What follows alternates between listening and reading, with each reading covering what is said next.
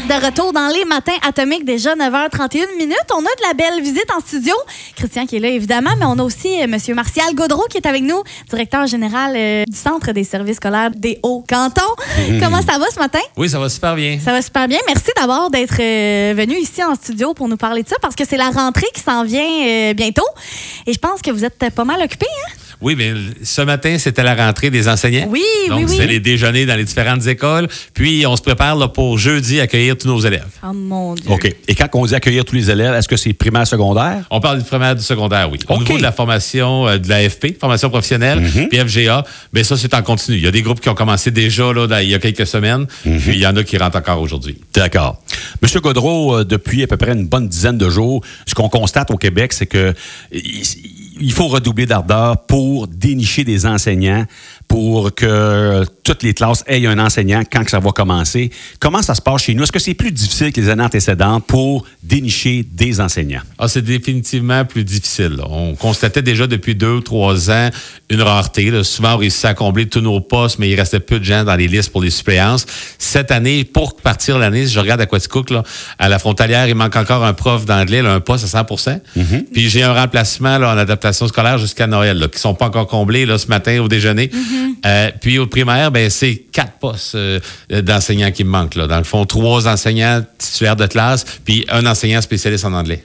OK. Ça, c'est pour l'ensemble du territoire de, des, ou seulement la MRC de Quaticook? C'est pour la MRC de Quaticook. Pour la MRC de Quaticook. OK, quand même. Il, il reste juste quatre enseignants. C'est du temps partiel, je, je présume. Ce sont des contrats de remplacement, oui. Des, Des contrats de remplacement. Des enseignantes qui sont en maladie ou qui sont enceintes puis qu'on doit remplacer. là.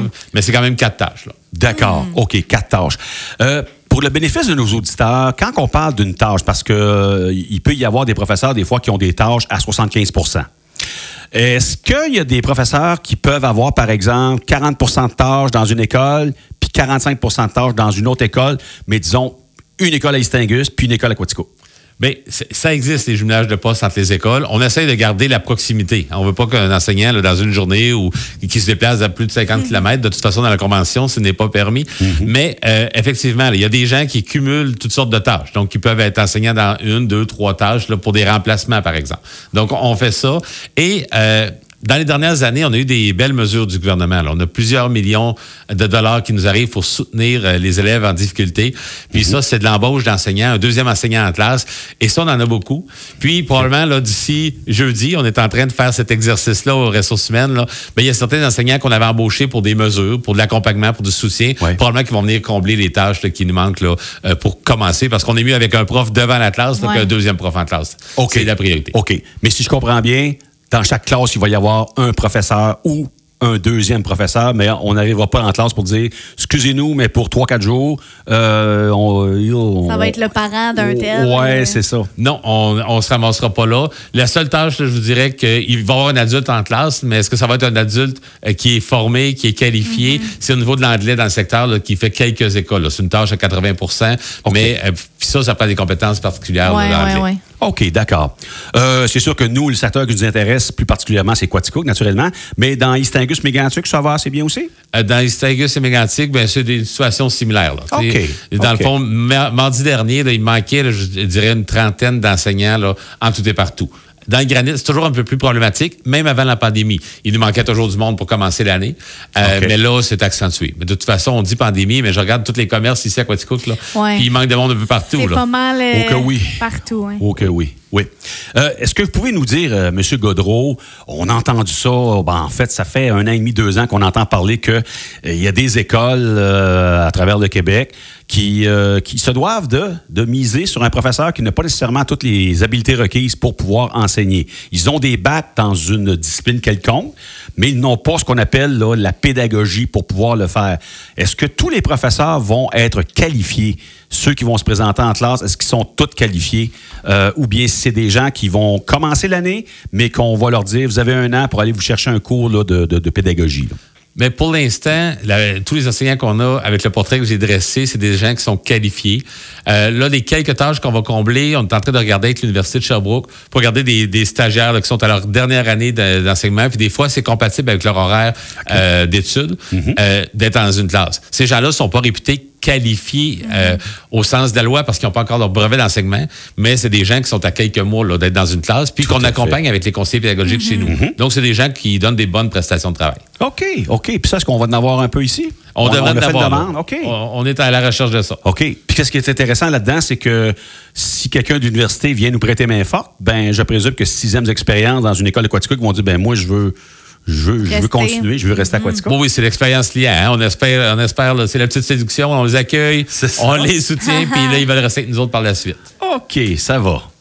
Euh, si on parlait un peu de transport scolaire, parce que naturellement, on en a parlé beaucoup ça ces dernières semaines, euh, parce que oui, il y, a des, les- il y a beaucoup de transporteurs scolaires qui devaient renouveler euh, une entente, puis euh, ça n'a pas été fait dans bien des cas. Sauf que là, on a appris que vendredi soir, très tard, il y a eu une entente. Fait que si je comprends bien, le transport scolaire, scolaire, là, il y a pas de, vous n'avez pas de mot de tête par rapport à ça là, actuellement. Non, puis on était quand même chanceux, nous autres, euh, centres de services scolaires des Hauts-Cantons. On, fait affaire avec 12 transporteurs là, sur tout le territoire. là. Plus particulièrement, c'est deux ou trois dans le secteur de Quaticook. OK. Mais on a de bonnes relations avec eux. On les a toujours soutenus pendant la pandémie. On les a soutenus dans la formation des chauffeurs. Toutes des choses qu'on n'est pas obligé de faire, mais qu'on fait parce que de toute façon, euh, le premier visage qu'un élève voit le matin, c'est le chauffeur d'autobus. Nous, on veut avoir des gens qui sont compétents, qualifiés, puis qui accueillent bien nos jeunes.